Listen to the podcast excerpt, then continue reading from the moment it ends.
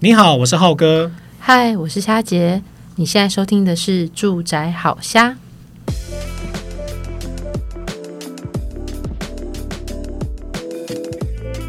哎，我们今天要来进入那个买房小学堂哦，很出街的部分，这样子。嗯，今天要讲的主题管委会。嗯，虾姐觉得管委会需不需要看？就是在在看房子、找房子的时候，应该说它最常被大家忽略，因为大家说看里。里就是房子里面嘛，那外通常会是指房屋周边那些交通环境啦，然后比如说或者是他的生活机能这件事情。嗯、那管委会这件事情的确是比较容易被大家忽略的，以及大家会觉得说，哎，可是那我还不是住户啊，我要怎么看的这件事情？对，虽然虽然说这个问题其实对于买新成屋的或预售屋来讲，可能还不是这么直接。嗯，对，因为其实房子就还没盖好嘛，对甚至就是说房子刚建设好，然后你刚开始贩售，你到现场去，其实你也看不出管委会。嗯、可是如果你是买那种比较是中龄的，比如说十到十五年啊，或者是零到五年这种已经盖好的，然后已经有人开始入住的这种呃有屋龄的中古屋的话，嗯，哇，管委会怎么看？这真的是一个学问。嗯，其实啊，大家会遇到有三种类型，一种就是社区大楼。好，那就是比较有管委会的，你看得到的。好，那今天我们会着重在讲这个部分。呃，后来再讲说，诶，比较难察觉的，就是在华夏或是在公寓的地方，那到底他们怎么做管理这件事情，要如何去看？对，那我们我觉得可以，我们可以分这两种不同的形式来跟大家分享。嗯，这样子，我自己在做这一题的时候，我就有感而发，因为大家知道我我房子买在淡水嘛，然后那时候哇，房子刚进去，其实我是买低屋龄的，大概五年左右的电梯大楼，嗯，就买进去之后才发现，哎，常常听我们的住户在群组里面讲说，哎，那个物业啊做不好，嗯，然后要不要找总干事来什么的啊，真的是搞得有点不太清楚，嗯，那这一次我也为了这一题再去稍微去问一下相关的朋友，那他们就告诉我，其实。这个管委会，然后跟物业其实有大概三大类。那我跟大家解释一下啊。那通常我们听到说所谓的物业管理是什么？其实就是社区物业管理。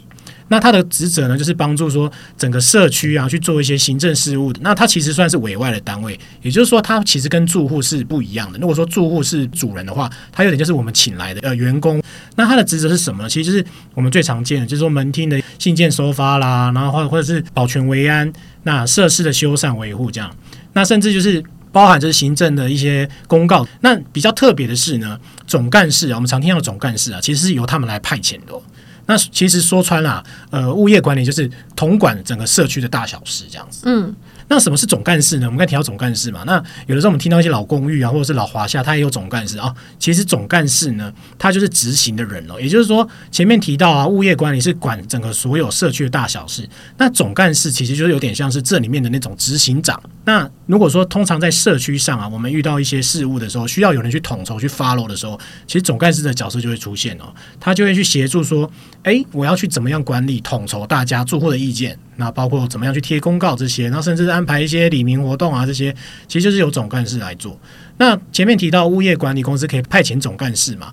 那其实蛮有趣的是，有的时候有些小的华夏或小的社区啊，它其实是由管委会自己去选出总干事的。嗯，对。那其实你去看一零四银行，其实蛮多职缺是招在招聘总干事这个职务。嗯，对。所以等于是说，总干事是可以由物业管理公司去派遣，那也可以由社区自己的管委会去做招聘这样子。所以。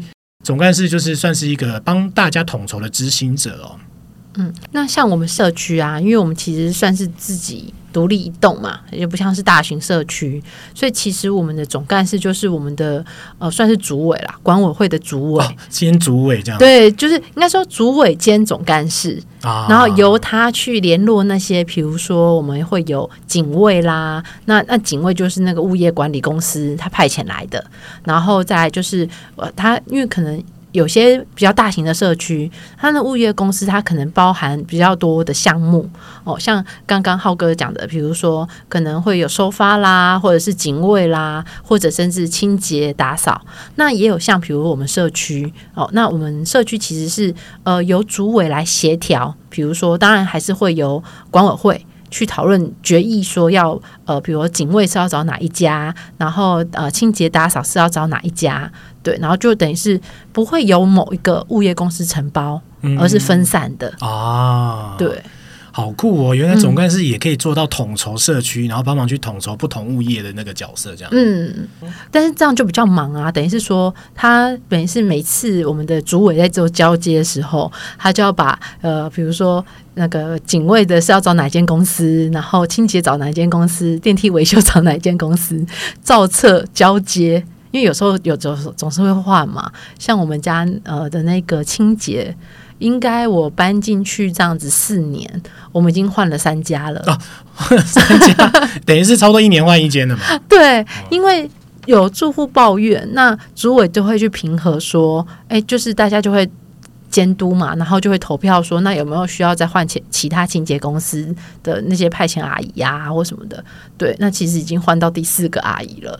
哇，对，所以我们我们的住户对于清洁要求还蛮严格的。不过这样正正向来看，其实也代表说这个这个组委这个总干事真的是很尽责，因为大家的需求他都听到，然后马上去做一些呃调整，这样子。嗯，因为我我其实觉得我们我们的住户都还蛮凶悍，就是，啊、就是还是训练出这样的主委出来，这样。对对对对对。听到这厉害的总干事跟主委啊，那我们接下来讲大家最常听到的说管委会哦，那管委会是什么意思呢？管委会就是所谓的社区管理委员会。那这个词呢，其实也是有法条依据的哦，就是在公寓大厦管理条例里面有这个名称这样子。那我们听到这管委会其实做什么呢？其实很简单，就是由社区呢去指派呢代表人。那社区代表人其实，在法律上我们就称为所有权人啦，就是所有的住户其实就是所有权人了。那所有权人就会去指派说。选出几位，然后去担任整个社区的一些管理这样子。那前面现在现在提到所谓的主委嘛，那就是社区主委这样子。那其实我蛮常听见朋友说，社区主委大家都不太想要当这样，因为是义务制的嘛，那种要责任感这样，就吃力不讨好。所以常常就是有的有的情况就是，其实没有人要当主委，然后就所以总干事去当主委，就可能像虾姐那样的社区这样。我们就是因为要看哦，因为其实刚好我们的社区啊稍微复杂一点，它有分原本，因为它原本是呃一块地，所以有原的那个叫做地主派。那还有一些像我们这种后来才搬进来的，嗯、所以叫做新住户派。哦，新住户派。对，哇那那因为两派呢，因为住户派他是早期来的嘛，那他就定了一些比较严苛的投票规则。那后来搬进来的新住户派呢，就因为我们还现在大家都懂一些法律常识啊，甚至有一些他他之前在其他的呃，他是新搬来的，他在前社区或者他之前的家已经当过主委了，所以他就会觉得说，哎。怎么会是这样来管理？那所以就会渐渐分成两派，啊、所以那时候还有一度，我们大概有一年多没有管委会。我靠，也太劲爆了！因为选不出来啊，因为他的投这样不就没办法？社区有些状况就是没办法运作。呃，就只能说是像比如说财委，比如说那些还是要付钱嘛，啊、对不对？对那就还是由原本的财委就继续兼任，哦、兼任然后但还是要定期要投票，哦、但是就流标了好多次，对。大大大家听到这个有没有觉得很 shock？对，因为他其实呃，这个我觉得是你要真的是要住进去，你才会知道的。因为当你其实还没在签约的时候，管委会他其实不会给你他们的选举守则跟住户办法。就我进去之后才看到说，哦，原来我们选主委的投票不只是每个不是不是人人一票哦，不是一人一票，他还要看就是你持有的土地持分啊，所以你的一票不是。不是一票，我的一票可能是只有呃，还要再乘上，可能是呃，比如说零点三啊之类的，有一种稀释稀释后的感觉。因为我的平数比较小嘛，啊、没错，对，就比起他们那种可能有地主户拥有可能一大层，那他们的票可能一票就抵三票，然后就会变成是，哎，他又要投票，等于是举手的投票要过，再来呢，你要土地持分又要大于。所以就变成是，当比如像我们之前是住户派的投票数是过的，但是土地持分没过啊，就是他都要两个都要过百分之五十，他才算是那个主委当选。对，就要取其多数，很严苛哎、欸。所以真的是你看流标了一年多都没有，因为选了好几次都流标，瞧不拢。对，不过像管委会怎么成立，跟他那个运作方式，我们等下后面也可以再补充说明。嗯，对，那反而就是管委啊，其实就是等于是代表所有的住户了，那他权力很大，那他选出来的主委就是帮忙执行这样。所以说，有的时候那个任期一二年呐、啊，然后监督物业要不要换物业啦，总干事找谁啊？哇，管委会的人职责很大。不过，我们如果真的在看房子的时候，怎么样再去留意说这个社区物业好不好管理？委员会他们执行的状况怎么样？大概有五个要点哦，提醒大家。首先呢，就是因为你像这种一般的社区，一定是电梯大楼比较多，好，那你就可以留意，他们通常都会在比如说呃一楼或者是电梯内就有公告栏啊。好，那你可以留意，就是公告栏当中的一些，比如说呃，因为像这种一定都会有贴财务明细，对。对，那他就会告诉你说，上个月我们的比如说营收是多少？因为有些比如说像我们的是租商混合大楼，楼楼上可能会租给比如说电信公司的呃呃基地台啊什么的，或者是那个停车位有出租出去，对对对，就会有收入，然后就会还有说支出，比如说呃警卫的，比如付给物业管理公司多少钱，付给清洁阿姨多少钱。那如果比如说刚好遇到电梯维修的月份哦，他也会比如说那电梯维修多少。那他会，他会有一些相关，每每个月都会换一张，那你就可以知道说，哎，其实他写的够不够细啊？是对，那那所以要留意公公告的内容，以及通常还收入之外呢，旁边有时候还会有一一张纸叫做积欠管委会费，哦、积欠管委会费用的那一个了。对，就是说某某某到底欠了什么，这样还一直不是那个不。因为有各资关系啊，他现在只会贴就是几。几楼之几啊？然后积欠多少钱？那那个我印象是小时候的印象，连名带姓写在上面很尴尬。对，那所以就变成说，你就会知道说，哦，如果有，因为它会有结余嘛，那所以比如说，呃，有钱的管委会就表示说，你们大楼其实不论在修缮啊什么的，资金都会是比较充裕的。对，那当然就等于是这个这个。管委会，然后以及就整栋大楼的财务运作是良好的，嗯，这蛮重要。以及积欠的户数越少，就表示，哎，这个这等于是大家都在啦，才不会做积欠。那有积欠，一定是某某几户可能会有财务状况啦。那当然也会造成整整个，比如说那一栋房价就是也会有所起落，这样子，哦、对，会稍微有有一点影响。嗯、好，这是第一点。那再来呢？哦，这再来这个很好判断了，就是说。呃，检查社区是否脏乱。好，那因为你请房仲带你去看屋的时候，你一定要首先看门面。门面是其实是。呃，就是一个管委会也会要求清洁公司，就是一定每天必要打扫的。然后，因为这是这社区的门面，对啊。好，那再来一进去之后呢，每个地方是不是都是有畅通的？有没有杂物堆积？那再来可能可以问一下房仲说，哎，那这个社区的垃圾间在哪边呢？啊？哦，对，它是有没有专专区这样？有没有专区？那再来，你就可以从专区来看看到说，因为它都可能会张贴说，哦。呃，比如说礼拜几是不收垃圾的，比如说呃什么时候收垃圾，然后垃圾有没有做分类，那你就可以从垃圾间去看到说，哎，住户的习惯是不是有被大家有维持良好的习惯，嗯，大家愿意一起遵守这样子。对对对，嘿。好，那第三个呢，其实是公共设施的使用状况。好，那当然，如果比较大型的社区，它可能会有，比如说健身房啦、泳池啦。好，那你就会去看说，像现在夏天嘛，那夏天如果是大型的社区又有泳池的社区，那基本上应该会提供这个设施服务吧？对啊。所以，当如果说你进到一个富有泳池的社区，但是没有水。哎哦，你这可能就要问一下房仲喽。应该是一个警讯哦。这是个警讯，为为什么你？哎，因为你买的包含公社吧？对，那那公社比这么高，一定有包含泳池。但是如果泳池没有水，那是那是不是住户觉得管理就是哎，觉得请救生员的费用过高啦？那就闲置了这个公设。但是这个其实都是在你买房当中的一个权益，嗯，对，所以这个这是必要要看的地方，尤其是当有泳池的那个社区的时候，会比较容易观察啦。啊，啊。我知道有一种就是，嗯、呃，像是那个健身房，嗯，有感觉说，哎，健身房这个灯光是不是明亮的，还是说它是它的设备有没有完整？因为我我我曾经看过，就是说它那个灯啊，其实是很暗的，那可能里面地板都蛮脏，然后甚至那个设施啊，那个海绵嘛，我们做重训的那个海绵，它是破损的，然后就觉得说。哎，如果这边都没有控管的话，是不是其实很少人使用？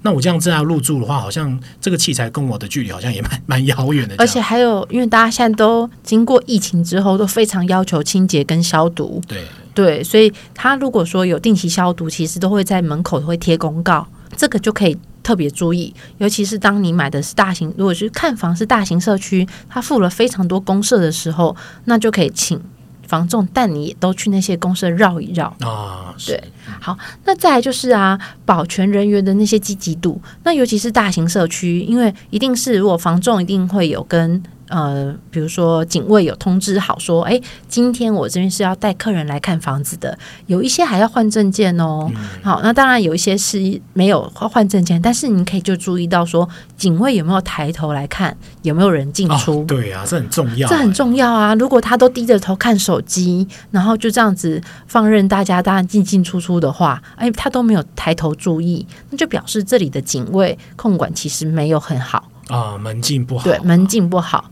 随意的人都可以进出，嗯，所以这个其实也是要看一下。那当然一定是有，如果是呃稍微，如果你的呃买的比较高级一点的住宅，那当然可能会请到有牌的，就是大家比较知名的一些保全公司好，那当然你就可以比较放心。或甚至有一些他其实并没有保全人员，但是他是都是用磁扣去逼卡的，好，就是你可能只能固定到几楼。那那种就不一定有保全人员，就是有警卫，但但是他就是会每一关都有磁扣去逼，这这也是一种，或者是说他有没有摄影机在那边做监控？对对对对对，嘿，那最后呢，其实就是要看空屋率了啦。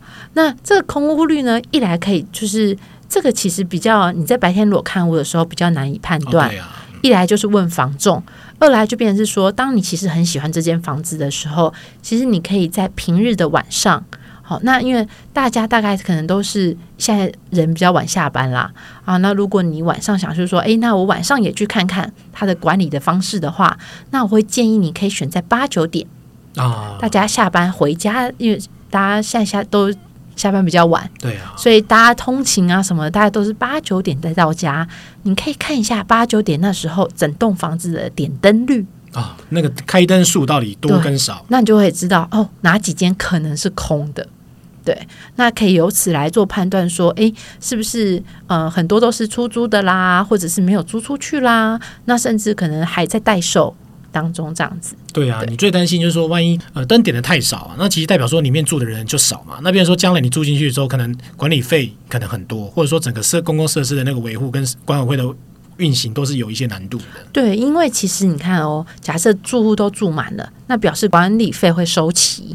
那收齐的状况下，就可以维持一个社区比较良好的营运。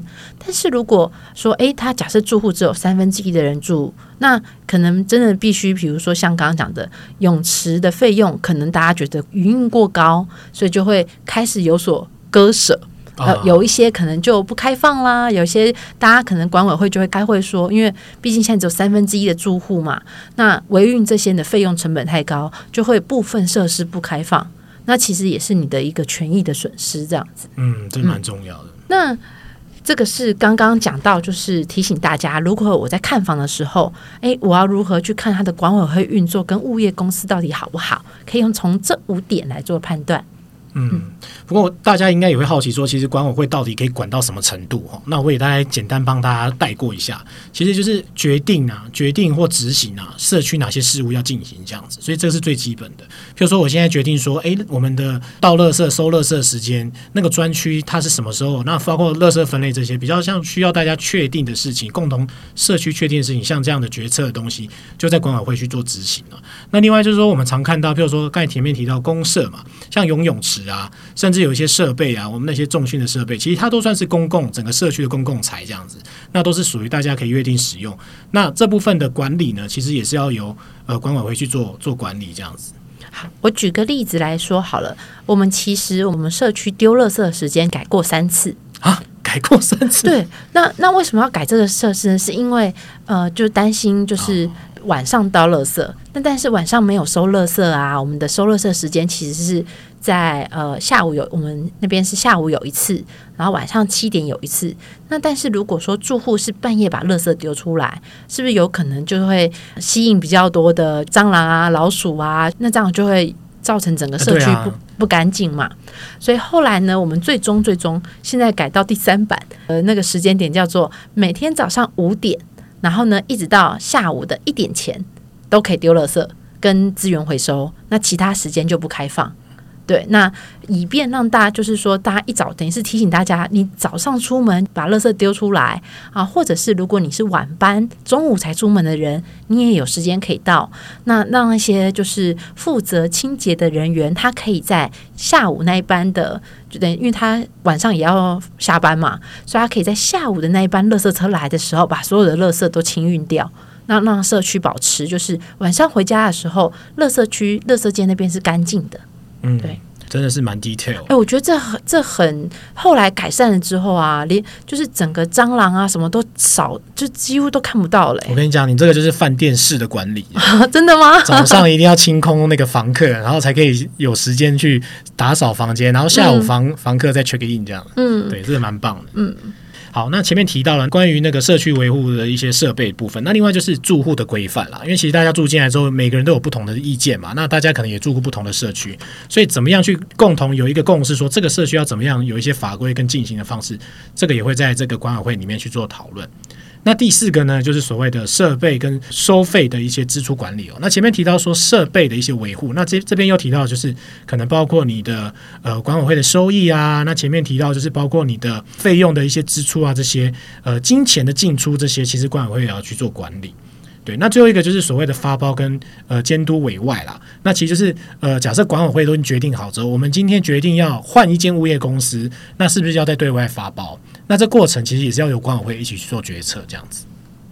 好吧，那我也其实挺好奇啦，因为我们前面都提的，好像比较是偏中古屋的那种感觉。嗯、那如果说是新建案或者预售屋终于完工要交屋验屋的时候，呃，我们要怎么样去呃点交设备呢？因为最常见听到的一个案例就是点交设备的时候，结果他们说要由管委会来点交，可是管委会还没成立。如果以新社区来点交社区的话，其实如果说总户数未达百分之五十，那社区的话就会就由建商代为来做管理。那这段时间的社区的公共事务啦、管理费啦，都是会由建商代为处理。那只要住户超过百分之五十，那建商就必须要在三个月内将所有的住户召集，然后投票成立管委会。然后向区公所来做报备。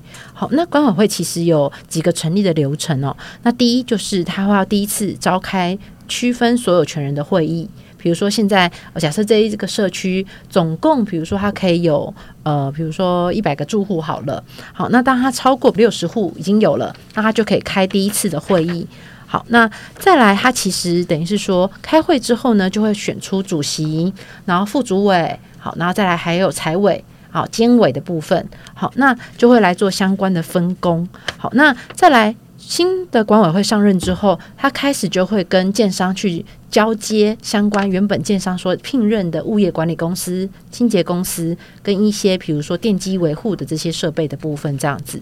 对，那所以新屋的管委会，它主要都会在做新成屋的验收。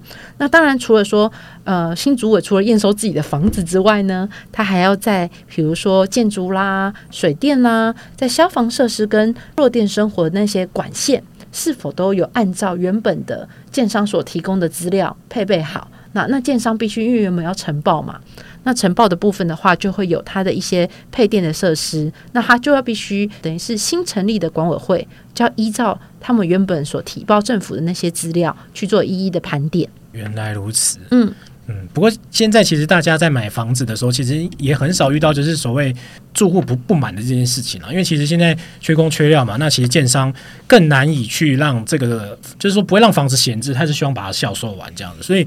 这样的状况其实也是比较少了。不过，如果说你真的遇到没有社区物业管理的话，该怎么办呢？那我们也给大家一些解方哦。因为最常见的像是公寓啊或华厦，它其实是没有管委会的。那其实，在公寓大厦管理条例里面有提到啦，就是说你要利用一个所谓的召集人的推选程序来做这件事情。那怎么做呢？其实就是说，你可能假设我是呃四楼的住户好了，我觉得应该有个管委会，那就由我其实做一个简单的发起，我就做一个呃召集人的公告。那其实公告期呢是要抓大概十天以上，对，那就是必须请这个公告出之后呢，然后请所有社区的所有权人啊，然后进行推举这样的。那通常通常会有一种响应啊，比如说我四楼跟对面的四楼，我们的感情都不错，那请你帮个忙这样。然后后来，诶，这样凑凑加一加，其实也超过两个人以上。那其实两个人以上之后，变成说，可能我们自己之间就相互做一个举派，然后就社区召集人。可是有一个最惨的状况就是，没有人要当召集人怎么办？嗯。之前我有遇过，因为我呃在搬家之前，其实住的是华夏。那那一个华夏，它其实是两栋大楼，由原本的屋主去等于是地主户新建的。那所以他们就会由地主户，因为他们人数比较多嘛，那就会由他们家族来推派比较年轻的一代，大概呃可能就像我们这样四五十岁的，四四五十岁的年轻当代表，因为新的人呃等于是说二三十岁，其实都因为在工作啦。不常在家里，哦、那又找长辈呢？人六七十岁要来筹办这些，似乎又太麻烦长辈们了，嗯、所以就会等于是新中生代啦。好，三就是在三十五岁到五十岁这一段的中生代呢，来做等于是呃当主委啦，就等于是有点像兼着当主委的这样的角色，然后就会在电梯上面做公告，比如说什么时候大家要收钱啦。那通常不会收这种固定的管委会费用，他会都是当比如说今天电梯要维修，那以往的维修公司是什么？